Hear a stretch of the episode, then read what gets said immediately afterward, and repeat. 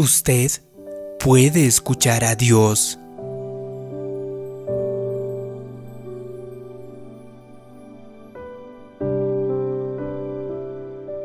Cualquiera de nosotros puede llegar más alto.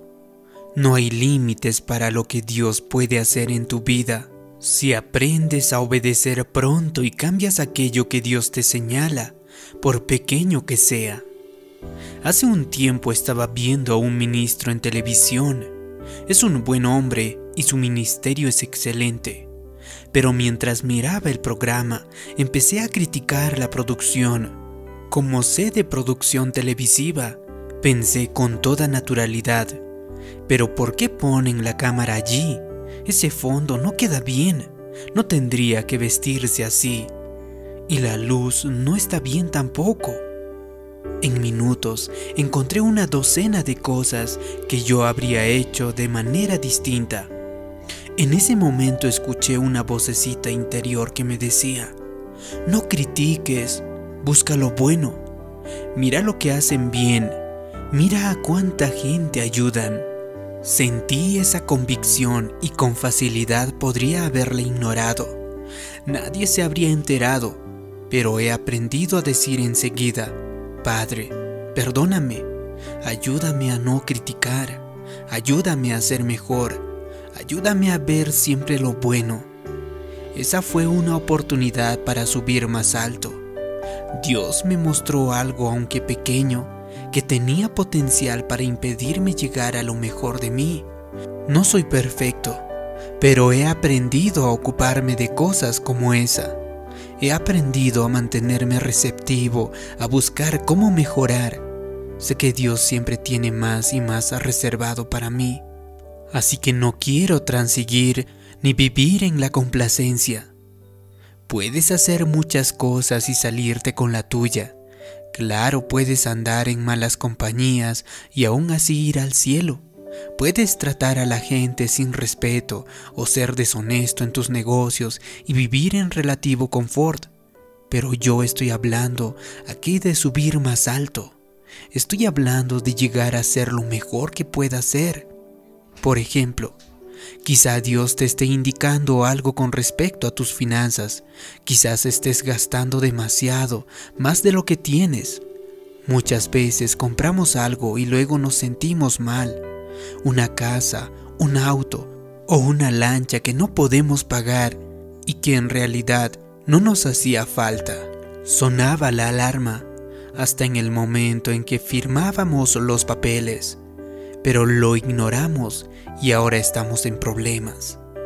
Es mucho mejor obedecer todo el tiempo y entonces no tendrás que lidiar con problemas de ese tipo. Este es uno de los principios más importantes que pueda aprender. Sigue la paz, escucha tu conciencia, cambia aquello que Dios te señala, no lo postergues. Cuanto más lo postergas, más difícil te resultará. Mucha gente se pregunta, ¿por qué no son felices? ¿Por qué no reciben bendición o aumentan su influencia? ¿Por qué no duermen bien por las noches? Muchas veces es porque su conciencia no está en paz. No podemos sepultar cosas en la mente subconsciente y esperar llegar más alto y disfrutar de lo mejor que Dios tiene para nosotros. Cuando el rey David cometió adulterio con Betsabé, intentó encubrir lo que había hecho. Empeoró las cosas enviando al marido de Betsabé al frente en la batalla y luego ordenando a su general que retrocediera, lo cual dio como resultado una muerte segura. Durante un año entero, fingió que todo estaba bien y siguió con su vida y sus asuntos sin duda pensó, si no me ocupo de eso, si lo ignoro, no me molestará ni me afectará. Pero fue el peor año de su vida. Se sentía muy mal. Las escrituras dicen que también estaba débil físicamente, enfermo y con todo tipo de problemas. Eso es lo que pasa cuando nos negamos a cambiar situaciones que sabemos que hay que cambiar.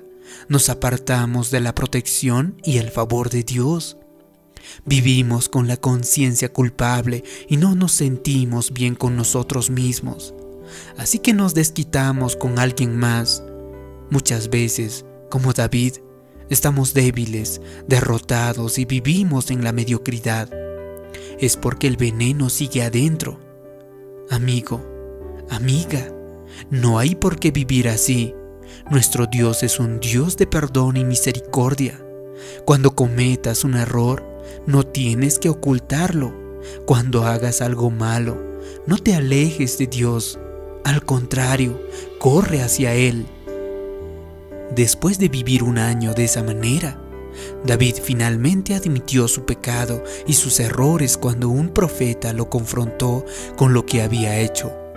David dijo, Dios, perdóname, te pido perdón, crea en mí un corazón limpio y restaurame el gozo de mi salvación.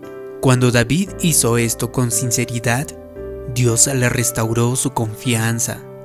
Así recuperó su gozo, su paz y su victoria, y aunque pecó pudo luego lograr cosas grandiosas. Ahora piensa en esto. David podría haberse quedado en eso, en la derrota y la mediocridad durante el resto de sus días, solo por negarse a cambiar o ocuparse de algo que debía hacer. Pero decidió cambiar y Dios lo ayudó a hacerlo.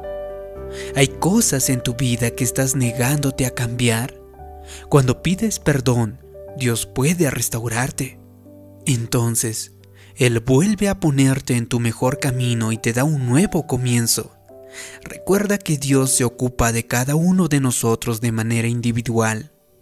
Todos estamos en niveles diferentes, así que no tenemos que compararnos con otras personas. Muchas veces cuando nos comparamos, buscamos excusas para lo que hacemos. Por ejemplo, quizá todos tus amigos vayan a ver una película, pero leíste la crítica y no te sientes cómodo al respecto. Sabes que no es lo mejor que Dios tiene reservado para ti. Tu alarma suena y tu conciencia te advierte. Eres mejor que eso. No ensucies tu mente a propósito. Allí tienes una oportunidad para subir más alto. Claro que podrías tratar de acallar tu conciencia diciendo, ay, no me hará nada, soy fuerte y además todos mis amigos aman a Dios. Van a la iglesia, son gente buena y van a ver la película.